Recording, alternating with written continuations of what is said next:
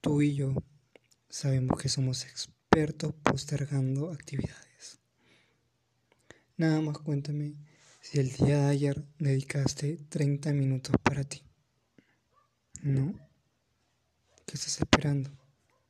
Dices que deseas bajar unos kilitos de más, pero no haces nada por dejar la comida basura. Postergas esa dieta semana a semana y no quiero que creas que tengo algo con tu aspecto físico o estoy obsesionado con eso. Si deseas, cambiamos de área.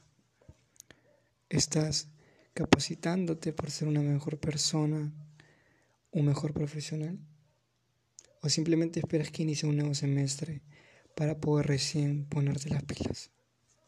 Dime, ¿cómo pretendes terminar de leer un libro tan importante si lo postergas constantemente? Entiende que no existe el día perfecto para poder empezar a hacer cambios en tu vida. Lo único que tienes aquí y ahora es el presente. No lo desperdicies.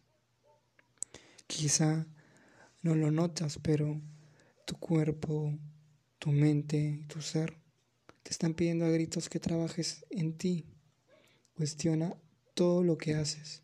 Ponte nuevas metas, organízate pero empieza ya. Créeme que de lo único que te vas a arrepentir de aquí a unos años es el hecho de no haber empezado nunca. Por eso es momento de cambiar tu rutina, de mejorar la calidad de vida que llevas, pero solamente lo vas a lograr si empiezas ahora. Deja de postergar.